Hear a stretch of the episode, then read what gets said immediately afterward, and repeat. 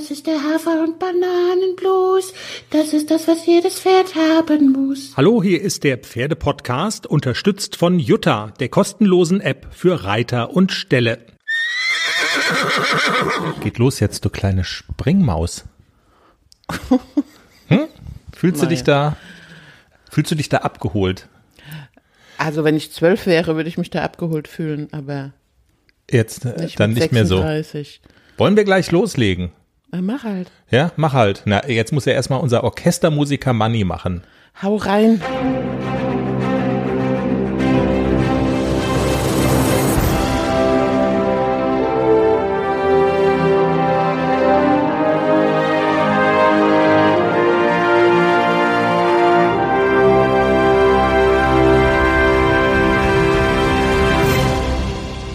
Hier ist der Pferdepodcast, Folge 140. Herzlich willkommen, schön, dass ihr alle dabei seid. Äh, gleich mal so als Vorwarnung, Disclaimer sagt man, glaube ich, auch. Äh, die Sendung ist richtig vollgepackt mit richtig geilen Geschichten und Sachen. Wir haben zwei Interviewgäste. Also, huiuiui, ähm, ihr könnt so eine XXL-Session im Stall einlegen oder so. Das nur schon mal als, als Vorwarnung. Jenny, worüber reden wir heute? Wir reden über deinen ersten Springreiter-Wettbewerb, an dem du teilgenommen hast seit Jahrzehnten. Wie es so war.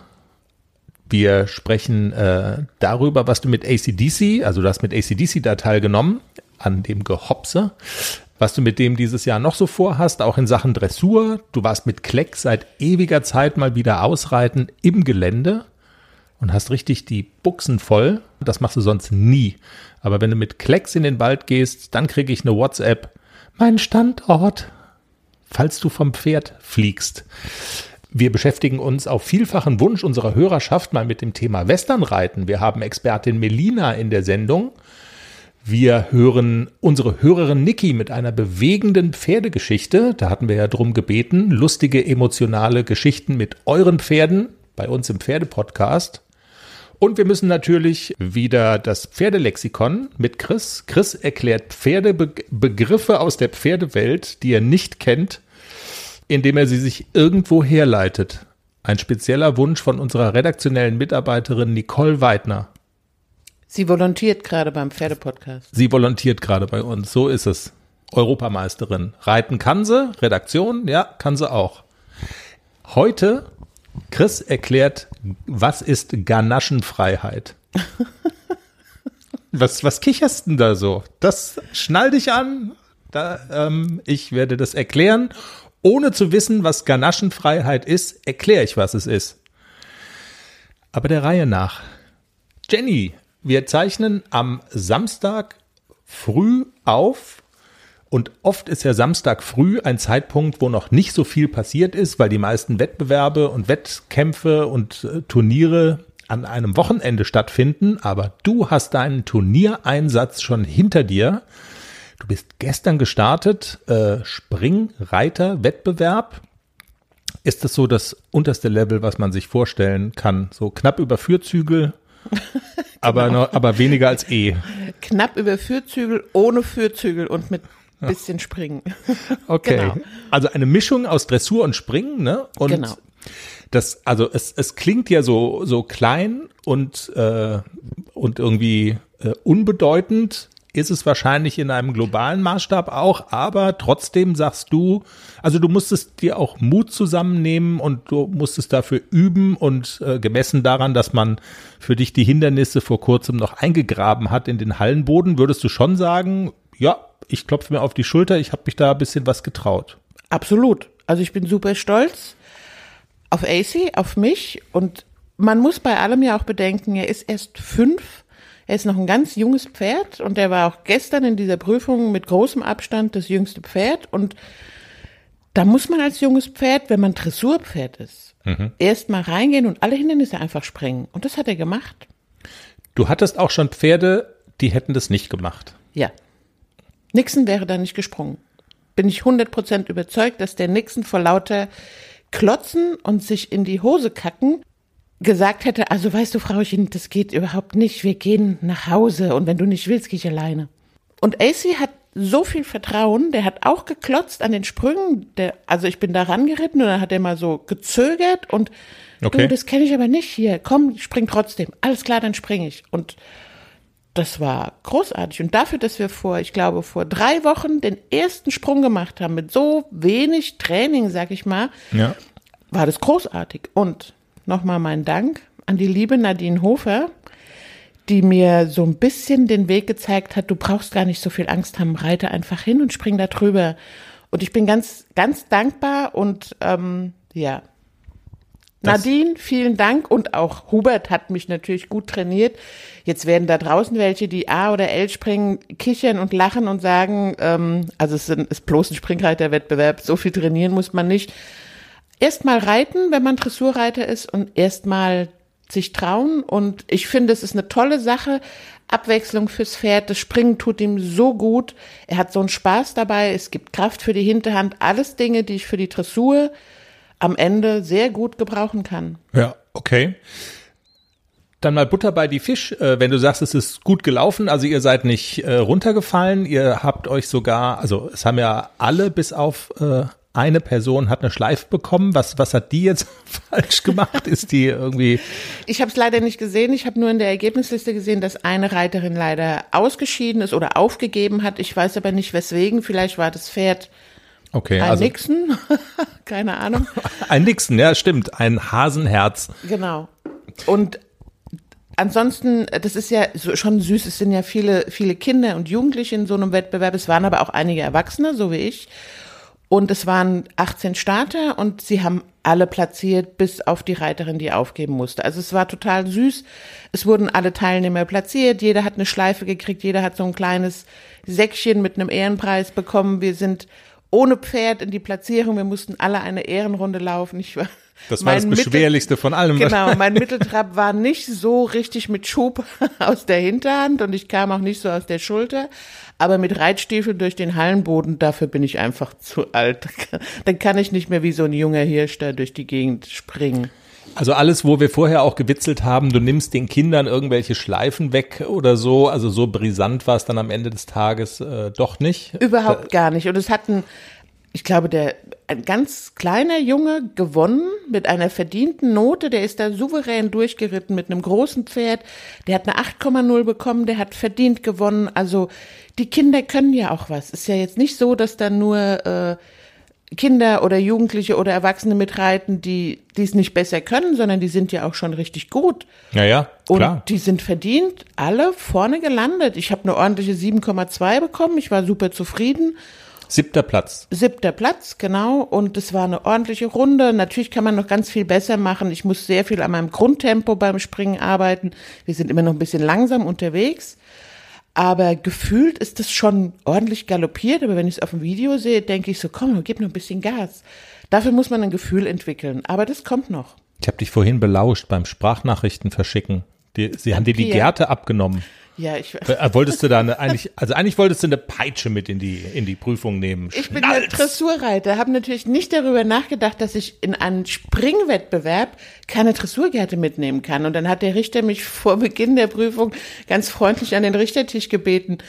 Sie wissen schon, wie lange eine Gerte sein darf im Springen? Ich so, ups, sie ist zu lang, oder?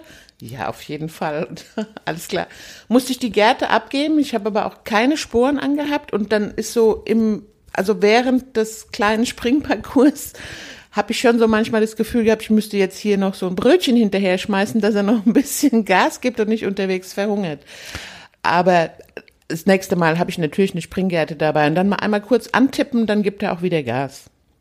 Okay, also mit so einer Springgerte kann man schon auch das machen, was man mit einer Gerte gemeinhin so macht, so ein bisschen. Äh, Hau doch da mal ordentlich drauf! nein, ach Mann. Nein, natürlich nicht, aber ihn mal so ein bisschen auffordern und antippen. Das Los, geht, komm, okay. mal ein bisschen frischer galoppieren, na klar. Also du ziehst ein positives Fazit unter diesen Ausflug in die äh, Springreiterei und du sagst, es bringt dir auch auf jeden Fall was äh, mit Blick auf die Dressur.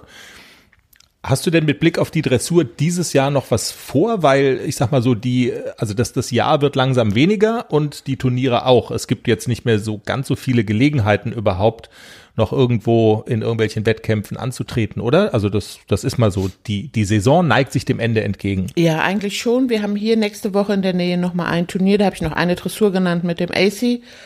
Und ähm, wenn nichts dazwischen kommt, würde ich die auch nochmal reiten. Kann immer was dazwischen kommen, muss man auch sagen. Bitte ja. sehen Sie von Nachfragen ab. Du wolltest doch. Wie war es denn so? Genau. Haltet. Ja, weil manchmal, man nennt Turnier, man sagt, man fährt hin und dann kommt irgendwas dazwischen und es passt nicht. Und ähm, dann fährt man nicht und dann bekommt man so Nachrichten, wolltest du nicht aufs Turnier fahren? Ja, schon, aber, und dann zehnmal erklären, warum ich denn nicht auf dem Turnier war. Ja, also es kann immer was dazwischen kommen. Bitte rufen Sie uns nicht an, wir rufen Sie auch nicht an. Wir, sa wir sagen Bescheid wenn es was, genau. wenn's was zu erzählen gibt. Was gibt's denn zu erzählen von dem zweiten Jungpferd im Bunde? Das ist ja immer sozusagen eingebaut hier bei uns im Podcast Jungpferdeausbildung. Wir haben zwei davon, also du hast zwei davon. ACDC, der eifrige Musterschüler, der schlaue Haflinger und der kleine Tänzer, der ähm, wie soll ich sagen, also wenn man jetzt, ich weiß nicht, ob unsere Hörerinnen alle das Sommerhaus der Stars gucken, aber also wer im Sommerhaus der Stars wäre jetzt der Klecks? Wäre das so ein, nee, so ein Almklausi, der ist nicht ganz so doof. Genau. Wäre das so ein, wie, wie heißt dieser Aso da, dieser Mike? Ist das Mike? Nein, also das wäre niemals der Klecks. Das wäre eher der, also der, der ACDC wäre der Steff vielleicht, würde ich sagen. Genau, oder? ACDC ist der Steff. Mit einer Ruhe und der liebt seine Peggy sehr und ja. ja. Da ist doch noch dieses eine Transgender-Model drin. Genau, Wer das? Der, der Ben. Der ben. der ben. Also gut, so muss man sich das ungefähr vorstellen. Ähm, ja, Klexi, was hast du mit dem gemacht? Wie war es mit Ben im Wald? Ja, ich habe, äh, das Wetter war schön, ich hatte mal ein bisschen Zeit und dann habe ich die Gelegenheit genutzt und habe den Klecks mal wieder verladen und mal wieder ins Gelände. Der muss mal mehr raus. Immer dieses Hallenreiten und das ist ja irgendwann auch ein bisschen langweilig. Und da ich immer, ist immer ein bisschen schwierig, einen Mitreiter zu finden, dann muss ich eben alleine gehen. Ja, ich habe dir meinen Standort geschickt, weil ich ja schon auch dann denke, hm, wenn der mal abgeht, dann wird's für mich brenzlig und dann hänge ich ihm ja immer meine Apple Watch an den Sattel. Ah, das machst du tatsächlich, Das mache ich ja? immer also. noch, dass ich ihn zur Not wiederfinde, wenn er mir abrückt.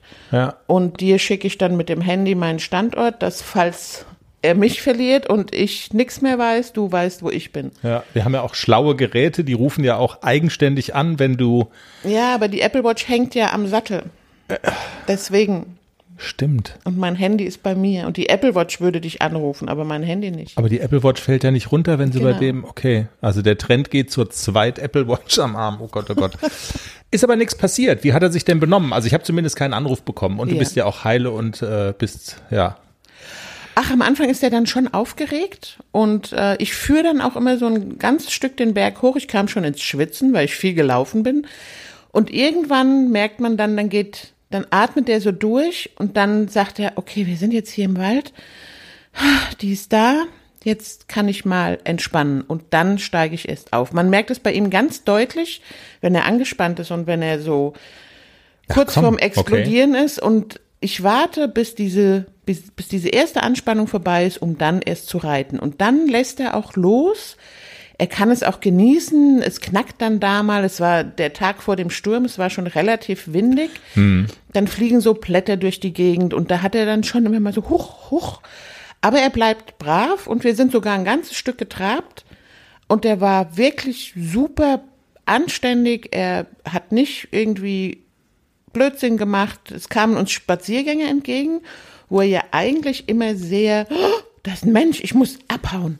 Mhm. Und ähm, das hat er sehr souverän gemacht. Ich bin einfach weitergeritten, habe gar nicht auf diesen Menschen geguckt. Also ich habe dieses Kopfkino nach Antje Heimsöd. Genau. Also ich habe mich an den Rat von Antje Heimsöd in der letzten Folge gehalten und habe mein Kopfkino in positive Bilder umgewandelt. Wenn wenn ich so Kopfkino habe beim Springen ist es ja auch so. Und auch wenn ich ins Gelände gehe, manche Wege sind so, dass also dieser, dieser Wald, da ist der Weg und neben dir geht's steil berg runter. Mhm. Dann halte ich mich immer ganz nah an diesen, also an den An die andere der Seite, ja. Genau, an der anderen Seite. Aber ich habe dann immer im Kopf, wenn der mir jetzt wegspringt, sich auf dem Arsch umdreht und wir fallen gemeinsam diesen Berg runter. Das habe ich dann in meinem Kopf. Ja. Und diese Bilder sind dann vor meinem Auge. Und dann habe ich an Antje Heimsöth gedacht und habe gedacht, nein, ich mache jetzt mal ein anderes Bild in meinen Kopf. Und zwar, wir traben ganz entspannt durch den Sonnenschein. Das hat funktioniert. Also wir sind ganz entspannt da durch den Wald getrabt. Das war super. Manchmal kommt immer noch so dieses, ich rolle den Berg runter Bild, dann mache ich ja weg da. Blödes Bild. Ich trabe durch den Sonnenschein.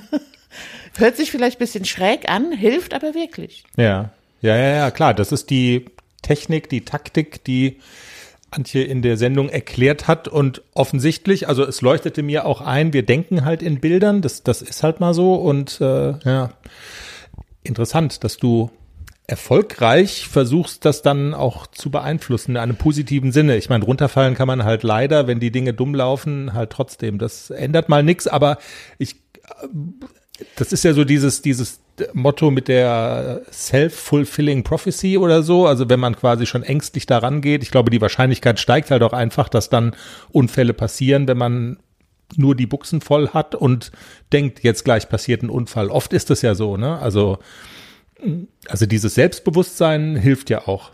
Absolut. Und was mir noch wirklich extrem aufgefallen ist, dass glaube ich, ähm, ich glaube, dass viele Reiter so mit Ängsten zu kämpfen haben, weil mich auch immer mal wieder Leute ansprechen und sagen, wie du hast Angst? Echt? Ah, du wirkst so souverän auf dem Pferd und dass dich nichts erschüttern kann. Das ist ganz und gar nicht so. Also ähm, das mag sein, dass das so rüberkommt, aber da habe ich noch mal so für mich gedacht. Ich glaube, es gibt es gibt mehr Reiter, als man denkt, die Angst haben und die mit ihrer Angst immer wieder konfrontiert werden auf dem Pferd. Und es ist echt ein guter Tipp, diese positiven Bilder in den Kopf zu machen. Das hilft wirklich. Das hab ich, bisher habe ich das noch nie versucht, so in Bildern, sondern ich habe immer versucht, mir mein, mein Verstand sagt mir, es passiert nichts. Du reitest ordentlich, es passiert nichts, aber nicht in Bilder umgewandelt. Und ich habe wirklich mir vorgestellt, die Sonnenstrahlen in den Wald und ja, das Ja. hat super geholfen. Also wer nochmal nachhören will, Folge 139, äh, da kann man sich das nochmal komplett reinziehen. Das lohnt sich. Jenny, meinst du, wir können einen Strich unter deine beiden Youngster ACDC und Klecks Jetzt schon. ziehen für diese? Können wir noch ein bisschen reden darüber. ja, natürlich reden wir noch ein bisschen, aber ich würde das Gespräch so langsam in Richtung ähm, huh. Entschuldigung. Nein, doch. Oh. Ja, nein, doch. Oh. Der Computer will hier, will die App schließen und aktualisieren, die gerade unser Gespräch aufnimmt. Auf keinen Fall. Abbrechen. Ah, Die Aufnahme läuft weiter, wenn wir jetzt noch da sind. Hallo? Hallo, hallo. Späßchen. Jenny, ich würde das Gespräch gerne schubsen in die Richtung Ganaschenfreiheit. Scheiße. Nein, ich wollte das Gespräch schubsen in Richtung Westernreiten, aber das mit der Ganaschenfreiheit müssen wir auch noch machen. Ich salbader wieder irgendwelche, äh, irgendwelches Zeug von Dingen, von denen ich nichts verstehe. Also gut, es hilft ja nichts. Wir müssen da durch. Zur Erklärung. Unsere Lieblingshörerin Nicole Weidner, Europameisterin, Volontiert jetzt bei uns. volontiert jetzt bei uns, hat folgenden redaktionellen Vorschlag gemacht. Chris könnte doch Begriffe aus der Pferdewelt erklären, die er selber als Laie, der er ist, nicht kennt. Wir hatten letzte Woche, was war das denn noch gleich? Äh, Die Hosen sind die deutlich Ho- sichtbar. Die Hosen sind deutlich du sichtbar. fängst an mit Bo Derek. Und ich fing an mit Bo Derek. Auch das ist nochmal nachzuhören in der letzten Folge. Und der zweite Begriff, den Nicole sich jetzt gewünscht hat, war zum Beispiel, man könnte ja auch reden über Ganaschenfreiheit. Ganaschen ist ja ganz, also, Ist ja easy. ja, ist nicht. Ne, muss man fairerweise sagen, wenn man nicht weiß, was das ist, weil die Regel ist ja auch, ich darf nicht googeln. Also muss man versuchen, sich das irgendwie herzuleiten. Und äh, also was ich schon mal sagen kann, es ist mir gelungen. Ich weiß, was es ist. Äh, kein Thema. Ich kann euch das jetzt erklären. Hört gut zu. Leg mal los. Jetzt kommt der Onkel Chris. Also Ganaschenfreiheit, wenn man, äh, ich habe versucht, es vom, vom Wortstamm her herzuleiten. äh, und bin dann gekommen darauf, dass das, also Ganache, das klingt ja schon sehr französisch. Und schon, ja. das ist ein, äh, also und wenn man dann, weißt du, wenn, wenn einmal der Groschen gefallen ist und wenn man ja auch weiß, dass der Reitsport und so weiter in, in Frankreich und das Halten von Pferden, da gibt's ja ganze Schlösser und Könige und so weiter, die also Pferde hatten, vergleichbar auch so mit der, mit dem, mit dem englischen Königshaus und so weiter. Ähm, und wenn man dann Ganache ich weiß nicht, also du weißt ja, dass ich auch Hobbykoch bin und deshalb mich in der Küche gut auskenne. Weißt du, was Ganache ist? Ja, ich gucke immer das große Backen. Das große Backen, genau. Ich gucke da ja auch häufig zu. Also Ganache, das ist ja äh, so eine Mischung aus, ich glaube, Schokolade, Sahne ist da drin. Damit überzieht man, also Torten, Süßspeisen, auch als Füllung wird das benutzt. Also ist ganz klar, das hat was mit äh, zu tun, Futter, Freiheit beim Futter. Ähm, wenn man sozusagen das, das Futter der Pferde ich hätte also jetzt gedacht, wenn man du, dem noch du so- münzt es auf das Fell, das so über das Pferd gelegt dass man das. Pferd mit, mit Schokolade einschmiert. Nein, nein, das ist ja natürlich dann im übertragenen Sinne. Also es geht um sozusagen das i-Tüpfelchen in der Küche, bei der Ernährung des Pferdes. Und wenn man, also es gibt ja so verschiedene Überzüge oder Zusätze, die man Futter auch noch beimischen kann, um an besonderen Festtagen oder so dem Und Pferd dann hat man die Freiheit, dem Pferd Ganache dann hat zu füttern. sozusagen genau äh, bei dann haben diejenigen, die die Pferde versorgen, haben die Freiheit zu sagen, heute ist mal ein Festtag, heute ist Ganache-Tag und ja, jetzt gibt's was ganz Besonderes. also Hm? schon, ja, könnt, könnte sein. Ja, Tatsächlich, Stimmt's nicht. wissen? Na, natürlich stimmt's nicht, ist klar. Ja und natürlich ah, Scheiße. Natürlich will ich's wischen, wissen, wi- wischen. Natürlich will ich's wissen. Also, ich weiß, was es ist, aber das so expertenmäßig zu erklären kann ich auch nicht. Also, ich sehe, ob ein Pferd Ganaschenfreiheit hat oder nicht.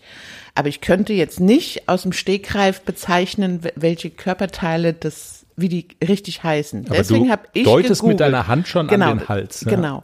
Ich habe es gegoogelt und die Ganaschenfreiheit ist der Abstand zwischen dem hinteren Rand des Unterkieferastes und dem unteren Rand des Astlastflügelastes. Das ist ja ganz klar. Genau, also. Und mal so ins Deutsche übersetzt, was ist es wirklich? Also es hat mit dem Hals des Pferdes zu tun. Hör mal Genau, auf, das- jetzt da nach Google ja, zu das gucken. Pferd hat ja, wenn man den Pferdekopf von der Seite anguckt, hat es ja hinten diesen, diesen Kieferknochen, der ist so rund Ja, und ähm, dieser Abstand, wenn das so ganz eng direkt zum Hals ist, Mhm. dann ist es wenig Ganaschenfreiheit. Und wenn das ein bisschen größer ist, der Abstand zum Hals, also dieser Knochen, der Abstand zum Hals, dann nennt man das, das Pferd hat eine gute oder große Ganaschenfreiheit. Das heißt, der kann das Genick schön oder den Hals schön tragen, einen schönen runden Hals machen, schönes rundes Genick. Okay. Wenn die Pferde so wenig Ganaschenfreiheit haben, zum Beispiel der AC hat ganz wenig Ganaschenfreiheit, hat einen ganz kurzen Hals und es ist alles ziemlich eng da. Deswegen sieht es auf den ersten Blick oft so aus, als wäre der ein bisschen eng im Genick. Das ist, Ist das was, was man beeinflussen kann als Reiter? Also stelle ich mir jetzt so vor, nee, also durch, durch äh, Training oder so, also f- kann sich das im Laufe eines Pferdelebens verändern? nein. Das ist, wie es ist. Das, Das- gehört zum okay. Exterieur und da haben Pferde wenig oder viel Ganaschenfreiheit. Verstehe. Also meine Erklärung fand ich schöner, also muss ich sagen. Ich hätte ja, äh, im Laufe deiner Erklärung habe ich mir vorgestellt, dass man im Winter vielleicht, wenn das Pferd geschwitzt ist und friert, dass man dann so eine Ganache über das Pferd legt. Das wäre auch gut Dass man die gewesen. Freiheit hat zu wählen zwischen einer Abschwitzdecke oder einer Ganache. Wäre auch cool Die gewesen. Ganache. Die Ganache-Decke. Sehr In gut. Pink Ja. oder so. Auch nicht schlecht. Oh, so, welchen Begriff soll ich nächste Woche erklären? Wir nehmen noch Vorschläge entgegen, würde ich vorschlagen. Äh, ansonsten machen wir nochmal eine Redaktionssitzung hier. Aber gerne Vorschläge zu uns. Jenny, wir wollten übers Westernreiten äh, in dieser Folge mal sprechen. Wir werden immer wieder damit konfrontiert. Redet da doch mal drüber. Wir denken dann so, hm, wie, wie machen wir das? Wir haben eine Expertin zu Gast diese Woche, die Melina aus Hessen die du ja auch schon ganz lange kennst, äh, auch in der Hafi-Szene unterwegs und so. äh, und Western-Expertin. Wir sprechen gleich mit ihr und sie wird uns das mal so ein bisschen näher bringen. Wie kann man da auch mal reinschnuppern in das Thema Westernreiten, wenn man eigentlich so vom Dressurreiten kommt? Vielleicht vorab ganz kurz die Frage an dich. Das geht schon, oder? Da mal reinzuschnuppern. Du hast es mit dem Globus damals zumindest gemacht. Ja, also der Globus ist, hat auch eine ordentliche Western-Ausbildung genossen. Also der, ich bin drei Jahre lang bei einem richtig guten Western-Trainer geritten und habe auch viele Dinge ihm beibringen können und hat super viel Spaß gemacht. Ist, ähm, war aber so nach drei Jahren, der Western-Trainer ist weggegangen nach Kanada und ähm, alleine war ich so ein bisschen hilflos. Wie, wie mache, wie gehe ich denn weiter? Ich brauche noch so viele Tipps an die Hand mhm. und so. Und dann habe ich, es gab damals einfach keine guten Western-Trainer. Es gab so selbsternannte, schlaue Leute, die 50 Euro genommen haben für eine Western-Stunde, wo ich so gedacht habe, ihr sitzt seit fünf Jahren selber auf dem Pferd und gebt mir jetzt hier Unterricht für 50 Euro die Stunde. Das wollte ich nicht, aber davon gibt's oder gab's, weiß nicht, ob es heute noch ist, in der Western-Szene eine ganze, ganze Menge. Und dann ähm, hat's mir so ein bisschen dieses Weiterkommen und Westernreiten verleidet, weil es irgendwie so dilettantisch auch war und es gab keinen vernünftigen Trainer in der Nähe. Ja. Deswegen bin ich wieder umgestiegen auf Englisch. Aber, also was ich gelernt habe damals bei dem Trainer, das war alles, ähm, hatte Hand und Fuß, das war super, das hat super viel Spaß gemacht und ähm, ist natürlich auch für die englische Dressurreiter oder überhaupt für die englische Reiterei, das ist ja alles gar nicht so weit auseinander. Aber es waren viele Dinge, die ich heute noch manchmal mache, auch mit dem Klecks zum Beispiel, dass ich ihn einfach einhändig reite, um mich mehr auf meine Gewichts- und Schenkelhilfen zu, äh, Hilfen zu konzentrieren und nicht so viel mit dem Zügel mache. Und okay. dem Pferd beibringe, komm, trag dich mal selber. Und das ich ist ja beim, beim Westernreiten das Einhändige, ne, das ist ja genau. also ganz signifikant sozusagen. Genau, ja. das hat ja auch alles einen, einen Grund beim Westernreiten, warum einhändig, warum das Pferd auf feinste Gewichts- und Schenkelhilfen reagieren soll und so. Bei dem Westernreiten kann man das ja alles ableiten aus einem ursprünglichen Grund. Weil ich mich ja heute manchmal frage, äh, wo, woher hat man eigentlich abgeleitet, dass Pferde über Hindernisse springen? Also, wenn sie auch vorbeilaufen könnten, das frage ich mich schon manchmal. Beim Westernreiten kann man alles ableiten, hast du gesagt. Ziemlich. Alles? Ich glaube ja. schon. Melina mal fragen. Melina mal fragen. Das ist unser Stichwort jetzt. Hallo Melina, herzlich willkommen bei uns im Pferdepodcast. Hi, grüß dich. Danke, dass ich wieder da sein darf. Melina, du bist nun jemand, der sich mit dem Thema Westernreiten wirklich sehr gut auskennt. Du praktizierst das, du gibst auch Unterricht. Vielleicht für die, die dich vom letzten Mal nicht mehr so ganz auf dem Zettel haben, erzähl doch mal kurz, was du so machst und wer du bist. Ja, ich bin Melina Rapp, 29 Jahre aus Oberhessen. Ich bin EWU-Trainerin C mit den Schwerpunkten Western Reiten, Western Ausbildung, Sitz- und Bodenarbeit. Okay. Westernreiten, das übt eine Faszination auf, auf viele aus, die mit dieser Reitweise vielleicht auch vorher gar nicht so viel zu tun hatten. Äh, meine erste Frage wäre, ist es eigentlich möglich, wenn man da mal so reinschnuppern will und so von der klassischen Dressur her kommt, dass man äh, das auch einfach mal so ausprobiert? Oder, oder wird so ein Pferd dann auch durcheinander, wenn man einfach sagt, ich, ich mache jetzt mal, also ich, ich sattel um in Anführungszeichen und ich teste das einfach mal aus. Bringt man so ein Pferd damit durcheinander oder ist das möglich zu sagen, ich schnupper da mal rein ins Westernreiten? Also ich glaube, man bringt mehr den Reiter selbst durcheinander als das Pferd dabei. Ähm, wenn man da wirklich Interesse dran hat, äh, ist es wie mit allem. Man soll sich erstmal informieren. Da gibt es tolle Videos bei YouTube und äh, WeHorse über die EWU-Verbände oder man sucht sich nochmal eine Western-Reitschule und fragt mal nach, ob die ähm, gut ausgebildete Pferde haben, auf denen man mal ausprobieren darf, bevor man sein eigenes Pferd jetzt trenzt und sattelt im Western-Look und versucht dann irgendwelche wilden Manöver zu reiten. Ähm, es gibt auch die Möglichkeit, auf diversen Turnieren mal reinzuschnuppern, vielleicht mal ein paar Pattern zu reiten, das heißt Aufgaben aus dem Westernreitsport in kleiner Basis. Es gibt aber auch die Möglichkeit, mit seinem Dressurpferd auch mal an einem Turnier teilzunehmen mit einer kleinen Leistungsklasse. LK5 wäre das. Da darf man dann im Dressurlook mal ein paar, auf, äh, ein paar Aufgaben reiten. Würdest du denn schon sagen, dass man sein eigenes Pferd nehmen kann? Oder, oder würdest du ein Western ausgebildetes Pferd nehmen? Es kommt immer darauf an, was man möchte. Man kann auch natürlich sein eigenes Pferd nehmen. Ähm, man sollte ja immer über den Tellerrand ein wenig schauen und ein paar Übungen ähm, auch mal nehmen, wie zum Beispiel das Rückwärtsrichten oder vermehrtes Seitwärtstreten oder wenn ich Richtung Trail denke, mal an einem Tor arbeiten mit seinem Pferd. Das ist dann egal, welchen Sattel man drauf hat. Ansonsten, wenn man es wirklich haben möchte, wirklich wissen möchte, mal an eine Westernreitschule gehen, mal fragen, auf fertig ausgebildeten Pferden das mal auszuprobieren, bevor man dann sein Pferd komplett umstellt und dann feststellt, hm, ist doch nichts für mich. Was viele auch machen, ist, dass sie ihren Western, dass einen Westernsattel kaufen und nehmen den fürs Gelände, weil er bequemer ist. Okay. Aber also man sollte da natürlich, wie mit allem, einen passenden Sattel dann dafür auch nehmen und haben.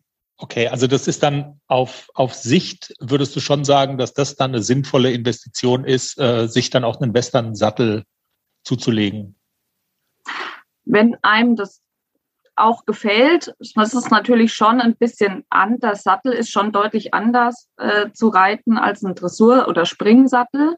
Das muss man erstmal ausprobieren. Das sind viele Dressur oder viele, die erstmal aus der Dressur kommen, sind erstmal völlig überfordert in einem Western-Sattel zu sitzen, mhm. weil es halt doch anders ist als ein Dressursattel. Wenn wir jetzt über ähm, übers Westernreiten sprechen, dann ist das ja eine äh, ne, ne sehr vielfältige äh, Geschichte. Es gibt verschiedene Disziplinen, sage ich jetzt mal: Pleasure, Reining, Horsemanship, Cutting. Hilf doch mal so ein bisschen, ähm, was verbirgt sich hinter diesen ganzen verschiedenen Begriffen? Nimm uns mal an die Hand ja, wir haben bei der EWU, das ist die erste Westernreiterunion in Deutschland, zehn Disziplinen, ausgeschlossen die Jungpferdeprüfungen, da gibt es noch einige. Ich fange mal beim Trail an, das werden einige kennen, unter anderem vielleicht auch aus der Working Equitation. Das ist ein Geschicklichkeitsparcours mit mindestens sechs Hindernissen.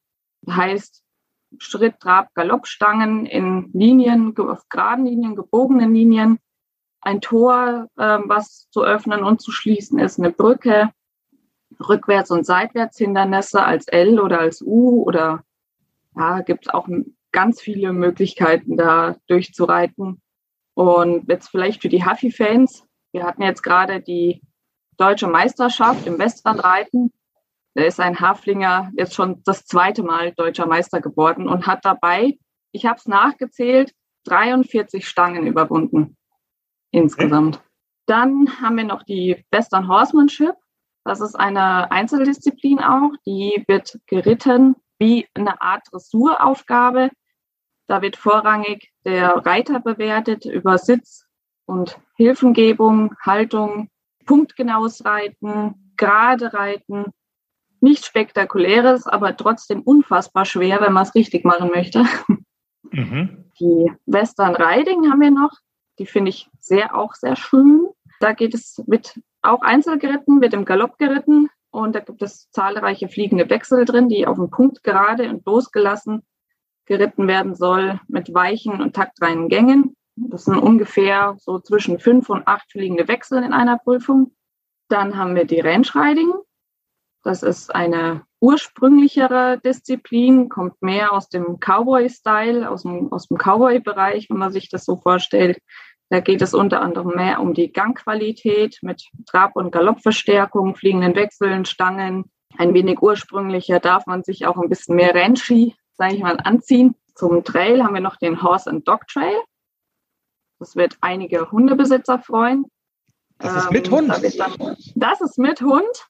Äh, da ist auch die Größe total egal. Also ich habe eine, eine gute Bekannte von mir, die ist jetzt, äh, die ist jetzt da auch mit dabei mit ihrem kleinen Jack Russell Hund. Das ist mhm. immer sehr niedlich. ja, wird insgesamt auch mit nicht so schweren und spektakulären Aufgaben geritten wie der normale Trail, aber trotzdem sehr anspruchsvoll, wenn man zwei Lebewesen zu, ja, zu dirigieren hat. Der Hund muss dann auch über die Brücke vorauslaufen, durch das, durch das Tor laufen, über einen Sprung hüpfen und äh, an gewissen Stellen warten. Das ist ganz, ganz goldig. Gibt es auch einige nette Videos auf YouTube, die man sich mal angucken kann. Okay, okay. das wäre glatt was für uns, ob wir unsere Lulu ah. da auch noch dazu kriegen, über eine Brücke zu laufen und zu warten und überhaupt, ja. Sehr spannend, okay? Ja, ja es ist wirklich sehr, sehr, sehr schön und ist immer wieder witzig. ja, dann haben wir noch die Superhorse. Das ist eine Kombi-Disziplin aus vier Disziplinen, bestehend aus Trail, Western Riding, Training und Ranch Riding, die ich besonders spannend finde, weil die, der Trail und die Western Riding eher ruhigere Disziplinen sind und bei der Raining und Ranch Riding ein wenig mehr Action ist. Und das Pferd muss immer wieder dazwischen umschalten, zwischen warten und ruhig sein und Speed geben und Gas geben. Ja, und dann bleiben jetzt noch die Showmanship at Halter. Das ist eine Prüfung, die geführt wird am Halfter. Da wird vorrangig der Vorsteller bewertet. Und dann haben wir noch die Working Cowhorse mit zwei Teilprüfungen, der Reining, also der sogenannten Dry Work und der Fence Work, dem Teil mit dem Rind und simuliert im Prinzip ein Rind, was von der Herde weggerannt ist. Und das muss man wieder ranholen. Und dann ist die Dry Work, also die Trockenübung als Reining und mhm. die Fence Work mit dem Rind, was alleine in der Halle ist. Das muss an der kurzen Seite zweimal, dreimal gearbeitet werden, an der langen Seite zweimal umgedreht werden und dann ein Zirkel links rum und ein Zirkel rechts rum. Und das von oben. Klingt leichter, als es aussieht. Im, im Volksmund äh, Kühe schubsen genannt, ne? oder? Mm, ja, mehr oder weniger. Zum Kühlschubsen ist dann mehr die Cutting noch geeignet. Die ist jetzt nicht an die EWU mit angeschlossen, aber bei der Cutting hat man eine, eine Herderinde. Eins muss raussortiert werden und das muss zweieinhalb Minuten hat der Reiter Zeit, das äh, Rind oder mehrere Rinder rauszuholen und die von der Herde abzuhalten. Ja.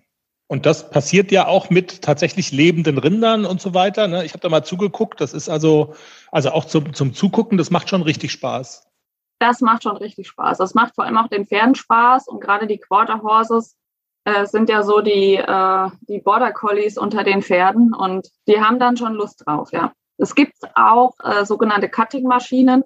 Das ist quasi eine Seilwinde an der Länge von der Reithalle und da ist ein Fähnchen dran und dann kann man da schon mal mit einer Fernbedienung ohne Rind dran üben. Wie beim letzten Podcast, wo ich schon erzählt habe, für die, die es nicht wissen, es gibt halt wenig Rinder, die wirklich A, der Bauer bereitwillig zur Verfügung stellt mhm. und B, teilweise sind sie einfach zu zahm, weil ja, sie werden oft einfach, gerade bei den Milchkühen, doch aussortiert, einzeln gehalten und sind dann schon an den Menschen gewöhnt. Ja. Und dann die nicht mehr, sind die nicht mehr ganz so fluffig. Was würdest du denn sagen, wo ist denn die, die, die Einstiegshürde für Leute, die, äh, ich sage jetzt mal, vom klassischen englischen Reiten kommen und die sagen, ich würde da gerne mal reinschnuppern. Wo ist denn die Einstiegshürde am, am niedrigsten? Wie, also wo bekommt man so den leichtesten Zugang zum Westernreiten? Ja, also was man schon wirklich gut machen kann, sind einzelne Elemente aus der Western Horsemanship und dem Trail zum Beispiel, was ja viele schon in ihrer Freizeit machen, auf Reiterrelease, wo man schon mal so kleine Einblicke hat. Ansonsten ist ganz viel einfach Basis. Die Pleasure ist gut geeignet, um sich einfach an das Turnierleben zu gewöhnen. Gerade so alles in Richtung Leistungsklasse 5, also die niedrigste Leistungsklasse, wo man auch ruhig im Dressurdress reiten darf mit Frack und Hütchen das sind so die, sag ich mal, die Anfängerdisziplinen, die wirklich auch ganz einfach zu reiten sind, wo die Abstände noch relativ, ja, wo man nicht gleich einen Herzinfarkt kriegt, wenn man über 40 Stangen drüber muss. Ja. Ähm, oder äh, gerade Horsemanship-Übungen, einfach ganz einfache, wo man einfach mal reingucken kann, ohne dass man direkt überfordert ist. Klar, da ist auch Rückwärtsrichten und die Hinterhandwendung drin, das sorgt bei manchen Reitern schon erstmal für Schnappatmung, aber äh, im Grunde ist es einfach alles auch eine Basisarbeit. Ich meine, wir arbeiten ja auch nicht wie viele Dressurreiter jeden Tag an, an äh, irgendwelchen Pioretten oder Passagen oder Piaffen, ähm, sondern es ist einfach auch viel, viel Basisarbeit. Wir brauchen ein Pferd, was gut an den Hilfen steht, was ähm, gut vom Schenkel weggeht und die Hilfen annimmt. Und dann ist das alles, baut man das über Jahre wie eine Dressur auch langsam auf. Jetzt machst du das ja schon über Jahre hinweg. Also du bist da schon einen, einen ganz weiten Weg äh, gegangen. Wenn ich dich jetzt mal frage, wo du jetzt auf du und du bist mit dem Westernreiten, Was macht dir denn am, am meisten Spaß? Wo würdest du sagen, das ist so die größte Herausforderung, das ist der größte Kick?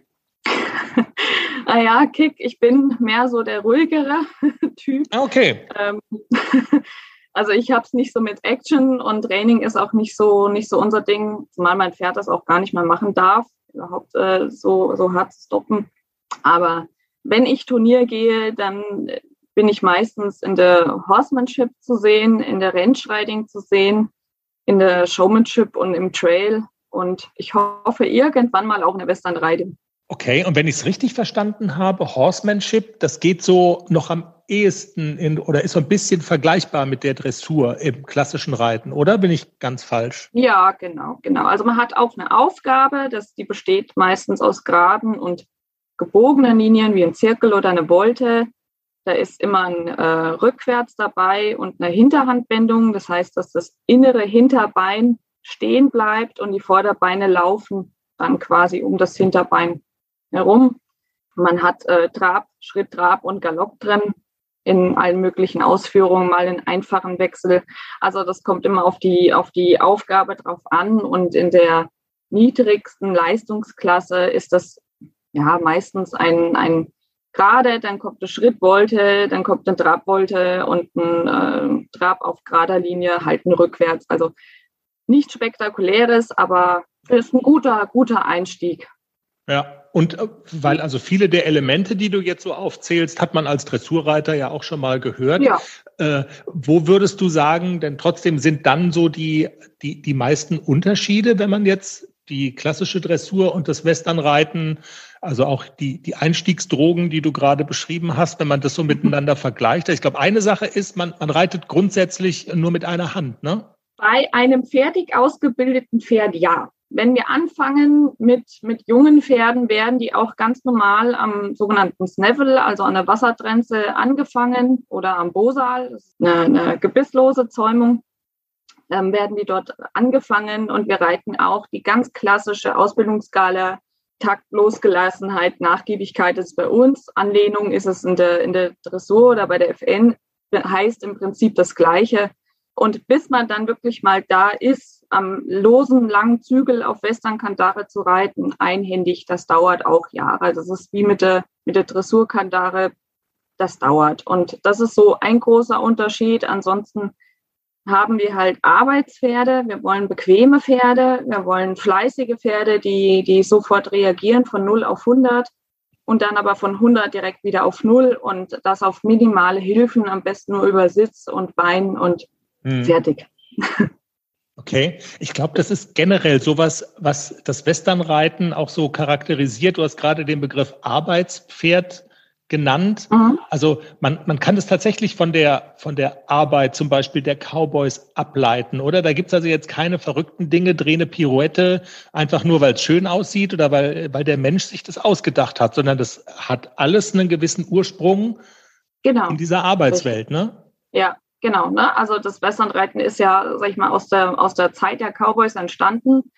Und die Cowboys mussten zum Teil 16 Stunden und mehr im Sattel verbringen. Und da brauchten sie A, gute Sättel, B, gute Sättel, die die Pferde auch das Gewicht auch verteilt, weil nicht jeder Cowboy wiegt 40 Kilo. das ja. ist ja heute auch noch so. Und ähm, dann haben die Pferde einfach oder die Cowboys mit Pferde und Rinder einfach wirklich unfassbar viele Kilometer zurückgelegt. Äh, dann ist mal ein Rind ausgebrochen, dann musste das sofort wieder zurückgeholt werden und umdrehen. Und ähm, da kommt das alles her. Im Prinzip wie auch die Working Equitation. Ne? Also auch die spanischen Pferde sind Arbeitspferde zum Teil, äh, genauso wie die Criollos mit den Gauchos. Und das hat alles irgendwo eine Gemeinsamkeit, wo es ja. herkommt. Und ähm, die, die Dressurreiterei oder auch die, ja, das Springen hat sich ja ursprünglich mehr aus einem militärischen Hintergrund entwickelt. Und ja, ähm, genau. das ist so, so ein, ein Unterschied davon. Ne? Also die sollten, da war klar, Pioretten machen auch viele gut ausgebildete Pferde, können das zwar nicht in der, in der Form, wie man es als Dressurreiter haben will, aber im Prinzip bin ich das mit meinem Haflinger auch schon geritten. Das ist einfach dann am Ende eine Kombination aus allem, wenn man gutes, ausgebildetes Pferd hat, oder generell gutes Reiten zeigt ja dann am Ende auch Früchte. Ist diese Cowboy-Geschichte für dich, also ist das auch so ein Teil der Faszination, die das Ganze ausmacht? Oder andersrum gefragt, worin liegt denn für dich die Faszination im Westernreiten? Vielleicht auch im Vergleich eben zum klassischen Dressurreiten. Du hast dich ja, also du hast da ja auch eine, eine Entscheidung getroffen und gesagt, ich bin, ich bin die Western. Ja, also ich bin damit praktisch groß geworden. Ich bin damit praktisch aufgewachsen. Meine Mama war so mit einer der ersten, auch die, die, ähm, die im Westernreiten angefangen haben, so in den 80ern.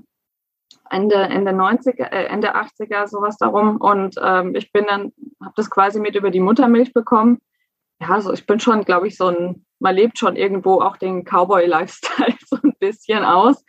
Ähm, ansonsten, mich fasziniert einfach, was für unglaubliche Allrounder diese Pferde sind. Also wenn die gut ausgebildet sind, ich glaube, die Westernreiterei ist einer der wenigen Reitweisen, die so viel an Disziplinen, an Unterdisziplinen äh, zu bieten hat.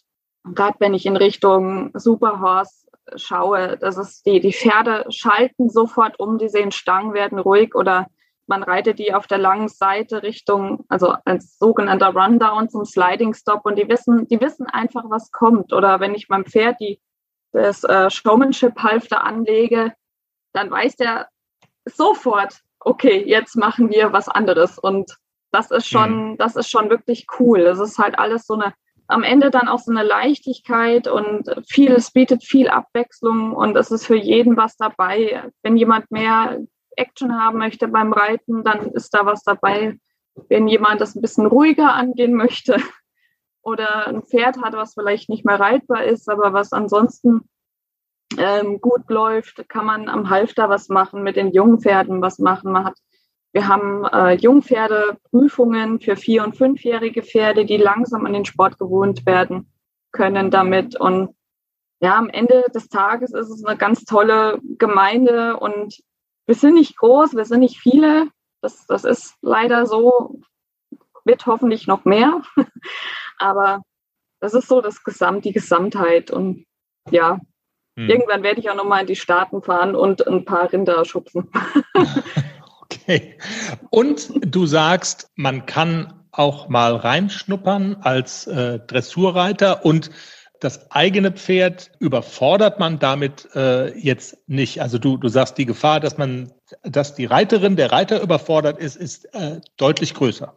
Ja, die Reiter haben ganz oft richtig Probleme damit, ihr Pferd mal loszulassen und zwar wirklich mal loszulassen, also nicht den Zügel wegzuschmeißen, aber generell dem Pferd mal einen langen Zügel zu geben. Und äh, am nächsten dran ist es eher, wenn man im Gelände reitet, man die Pferde wirklich mal am ganz langen Zügel mal durchlaufen lässt, auch auf die Gefahr, dass sie mal auf der Vorhand laufen, aber das ist alles nicht so dramatisch und Ansonsten ist es da auch Basisarbeit. Es kommt auch immer ein bisschen aufs Pferd drauf an. Man kann mit einem Friesen oder einem Spanier jetzt den nicht in einem Vorwärts-Abwärts auf Dauer reiten, genauso wie man Quarter nicht in der Dressur reiten kann, weil die einfach einen anderen Körperbau haben.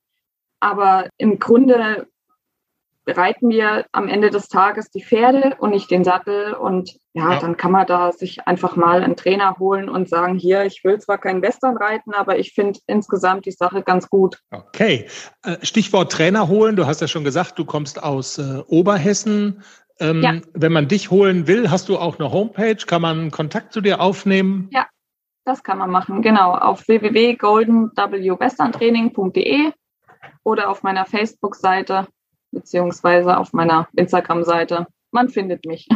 Melina Rapp bei uns im Pferdepodcast. Wir bleiben im Gespräch mit Melina. Immer wenn es um das Thema Westernreiten geht, dann ähm, wird sie, haben wir vereinbart, immer wieder mal bei uns äh, auftauchen und darüber sprechen, weil es gibt eine Fanbase dafür.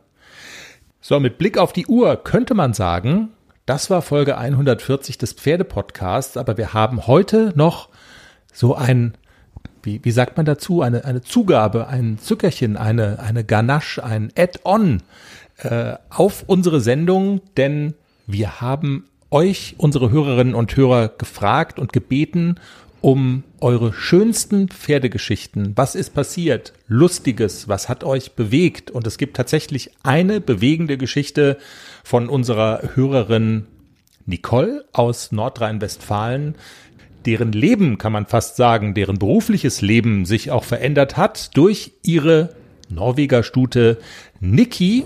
Und diese Geschichte hat Nicole uns erzählt und die hören wir uns jetzt noch an. Hallo Nicole, herzlich willkommen im Pferdepodcast. Ja, hallo, danke für die Einladung. Nicole, wir sind ja immer fasziniert, wo unsere Hörerinnen und Hörer überall herkommen. Aus welcher Gegend Deutschlands kommst du denn eigentlich? Hm, ich komme aus dem Rhein-Sieg-Kreis in der Nähe von Köln-Bonn. Ähm, Alles klar. Ihr kennt ja auch Ruppichter Rot, ne? Vom Turnierreiten, glaube ich. Unbedingt. Genau, ja. aus der Gegend komme ich, aus dem, in der Nähe vom schönen Siebengebirge. Okay. Bist du da auch manchmal äh, dabei in Ruppichte Rot?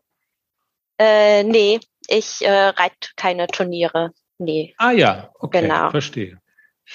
Nicole, wir sprechen ja nochmal wegen meiner leichtsinnigen Fra Frage, die ich bei Instagram gestellt hatte. So ganz offen habt ihr interessante, rührende, lustige, bewegende Geschichten mit euren äh, Ponys erlebt? Könnt ihr die erzählen? Und ähm, du hast uns eine Nachricht geschrieben. Und zwar geht's da um dein Pony Niki. Das ist eine ungewöhnliche Geschichte. Du hast auch noch nicht alle Details verraten in der Nachricht. Deshalb erzähl doch vielleicht mal und wir fangen vom Anfang an, weil die Geschichte reicht ja schon ein bisschen weiter zurück, wenn ich es richtig verstanden habe, ne? Genau, also ich bin damals im Schulbetrieb geritten und man muss dazu sagen, äh, Niki ist äh, eine Norweger-Stute und Norweger sind meine absolute Lieblingsrasse. Ich habe auf einem Norweger reiten äh, gelernt, damals in der Eifel auf dem Ponyhof und ich erinnere mich noch, ich komme auf den Hof vom Schulbetrieb und sehe eine kleine süße Norweger Stute im äh, Kinderreitunterricht laufen und äh, ich war sofort schockverliebt.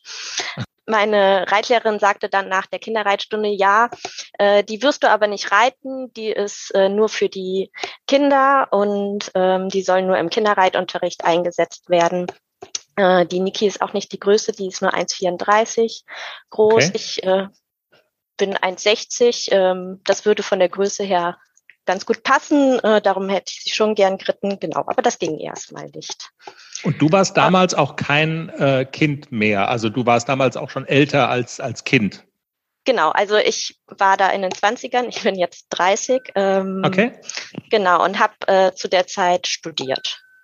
Mhm. Genau. Die äh, Niki ist aber so eine kleine Rennmaus. Ähm, die ist äh, früher wie so eine kleine Nähmaschine gelaufen und ähm, ist ein ziemlich schlaues Pony und fing dann irgendwann an, äh, die Kinder beim Reiten zu verlieren, indem sie durch die Halle raste und die äh, Kinder das halt nicht so hinbekommen haben und dann regelmäßig runtergefallen sind.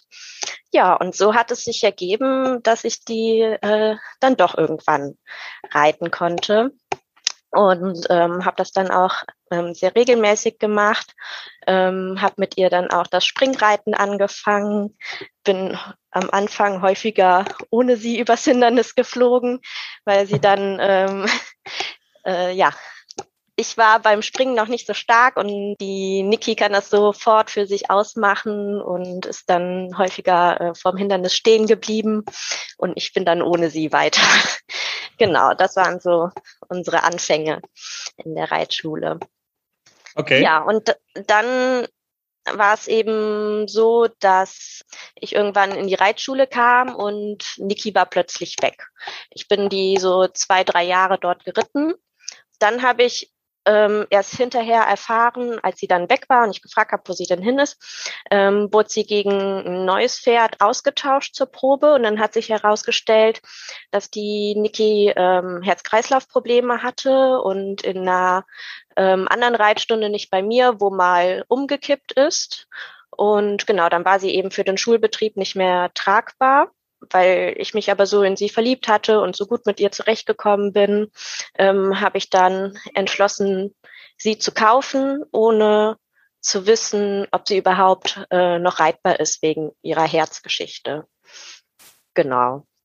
Ich habe also erst das Pferd gekauft, dann habe ich eine Ankaufsuntersuchung gemacht, äh, dann habe ich erst einen Stall für sie gesucht, genau. Also der Weg war ein bisschen speziell. Ja. Aber das spricht ja total für dich. Also das ist, oder sagen wir mal so, das spricht für die, für die Kraft dieser Liebe zu diesem Pferd, dass man sagt, äh, mir ist eigentlich alles egal, aber ich, ich will sie haben. Genau, mir ging es in erster Linie erstmal nur darum, sie zu haben, egal ob sie überhaupt äh, nochmal reitbar ist oder auf die Wiese muss. Es war auch ähm, im Reitbetrieb immer so, dass ich ein totales Vertrauen zu ihr hatte. Ich ähm, weiß nicht, anderen Reitern wird das vielleicht was sagen. Ich habe so ein Bild in der äh, Reithalle gehen immer in einer Ecke alle Reitschulpferde plötzlich durch, weil sie sich erschrecken und dann galoppieren alle plötzlich durch die Halle. Und äh, wenn ich auf Niki war, war das eben nicht so. Die war so die einzige so, ach, ist mir egal, wenn alle anderen durchgehen in der Halle. Ich bleib äh, ruhig und da hatte ich immer ein Vertrauen zu ihr. So bin ich äh, mhm. dann zu ihr gekommen und wir mussten uns ja einfach zusammenfinden. Ich habe durch sie aber eben total viel gelernt in der Pferdeerziehung und ähm, kann das aber ja. auch auf meinen Beruf übertragen. Ja. Ich wollte gerade sagen, du hast das, äh, das, das hast du in deiner Nachricht noch geschrieben, wenn ihr hören wollt, ähm, wie sehr mich dieses Pony auch beruflich beeinflusst äh, hat, dann äh, sprecht mich an. Also das geht dann so weit, dass du sagen würdest, dieses Pferd hat dich äh, so in deinem ganzen Werdegang quasi beeinflusst und in dem, was du so bist und auch beruflich. Auf jeden Fall. Also ähm, als ich damals im Schulbetrieb geritten bin, habe ich äh, soziale Arbeit studiert. Ich bin äh, Sozialarbeiterin und habe das erstmal so mit Pferden soziale Arbeit gar nicht zusammengebracht und äh, bin dann irgendwann beruflich in der stationären Jugendhilfe gelandet, arbeite in einer Wohngruppe, wo die Kinder ähm, eben leben. Und die Wohngruppe arbeitet tiergestützt und ich hatte damals ähm, eben die Stellenanzeige gesehen und gedacht, ah, tiergestützt, da könnte mein Pony ganz gut reinpassen und habe das dann so ähm, das erste Mal zusammengebracht, die Pädagogik und ähm, das Pferd. Und ich habe einfach gesehen, dass in der Pferdeerziehung und in der Kindererziehung ganz viele Parallelen sind. Und das, was ich mit äh, Niki gelernt habe, konnte ich eben einfach ja mit äh, in meinen Beruf mit den Kindern mitnehmen. Genau. Und ähm, habe mich da eben auch noch weiterentwickelt, weil ich eine ähm, Fortbildung letztes Jahr angefangen habe zur Fachkraft für heilpädagogische Förderung mit dem Pferd und ähm, ich denke, wenn ich Niki damals nicht gekauft hätte, hätte ich das nicht gemacht. Großartig. Und was macht Niki heute? Wie ist der aktuelle Stand mit Niki? Ja, also sie wird äh, total vielseitig äh, eingesetzt. Also erstmal habe ich über die Jahre ganz viele äh, Kurse gemacht, Longierabzeichen, Reitabzeichen, verschiedene Kurse zum Thema Hufe, Sattel, weil erstes Pferd, dann macht man so seine Erfahrungen, ist auf ähm, ja verschiedene Experten angewiesen, macht auch Erfahrungen, dass äh, die vielleicht nicht immer einem das Beste verkaufen und dann äh, wollte ich einfach selber informiert sein. Und Niki ja, die wird halt vielseitig eingesetzt. Ich gehe mit der ähm, mehrmals die Woche ausreiten, auch mal zwei, drei, vier Stunden. Dann ähm, mache ich mit ihr Bodenarbeit, ähm, Gelassenheitstraining, Trapparbeit an der Longe über Stangen. Springstunde gehe ich mit ihr regelmäßig, genau. Und dann fahre ich eben mit den Kindern aus der Wohngruppe zu ihr und dann machen wir ähm, verschiedene Sachen mit Niki zum, meistens zum Thema Sozialverhalten und es ist einfach total toll, wie die Niki ähm, das Verhalten der Kinder spiegelt. Das ist nämlich immer so das Besondere an den Pferden und an der Zusammenarbeit mit äh, den Pferden in der heilpädagogischen Förderung. Okay, also das ging dann so weit, dass tatsächlich, dass du nicht nur gesagt hast, ich habe viel von Niki gelernt für meine Arbeit, sondern also Niki hat auch gleich deine ganze Arbeit und deine Kinder damit kennengelernt in dem in dem Zuge? Genau, und wir haben schon verschiedene äh, Projekte gemacht. Zum Beispiel habe ich ein äh, Zirkusprojekt mit den Kindern und Niki gemacht, wo es um Thema Psychomotorik geht. Ähm, die Kinder haben sich verschiedene Sachen mit Niki ausgedacht und haben das dann den anderen Betreuern und den Stallbesitzern am Hof sogar vorgeführt. Und das war echt äh, ja, so ein Highlight und wo ich, also das war das erste Mal für Niki auch mit ähm, Musik und mit Publikum und Klatschen und wir haben vorher alles ausprobiert und äh, Niki hat das so gemacht, als hätte sie nie was anderes getan und äh, genau. Da bekommt, da bekommt man ja feuchte Augen, wenn du das so erzählst. Also das geht einem ja wirklich, äh, also es geht einem total nahe, weil irgendwie, also eigentlich sagt man so, ja, Pferd ist mein Hobby und es passt in so ein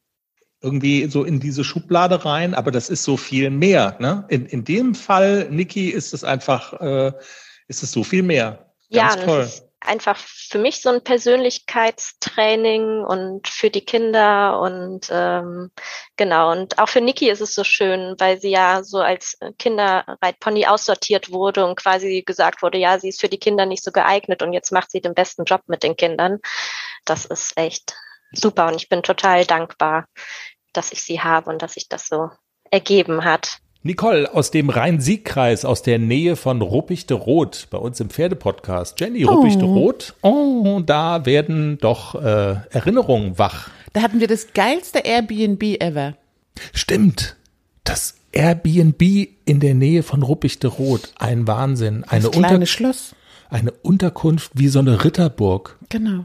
Und vor der Tür stand dieser Würstchen-Dingsbums. So, ein, so eine Plastik, so ein, so ein Plastik-Hotdog, so eine Werbefigur von irgendeiner Würstchenbude mit irgendwie und hatte irgendwie. Hat perfekt gepasst zur Ritterburg. Die Bockwurst hatte eine Flasche Ketchup und eine Tube Senf in der Hand und isst mich.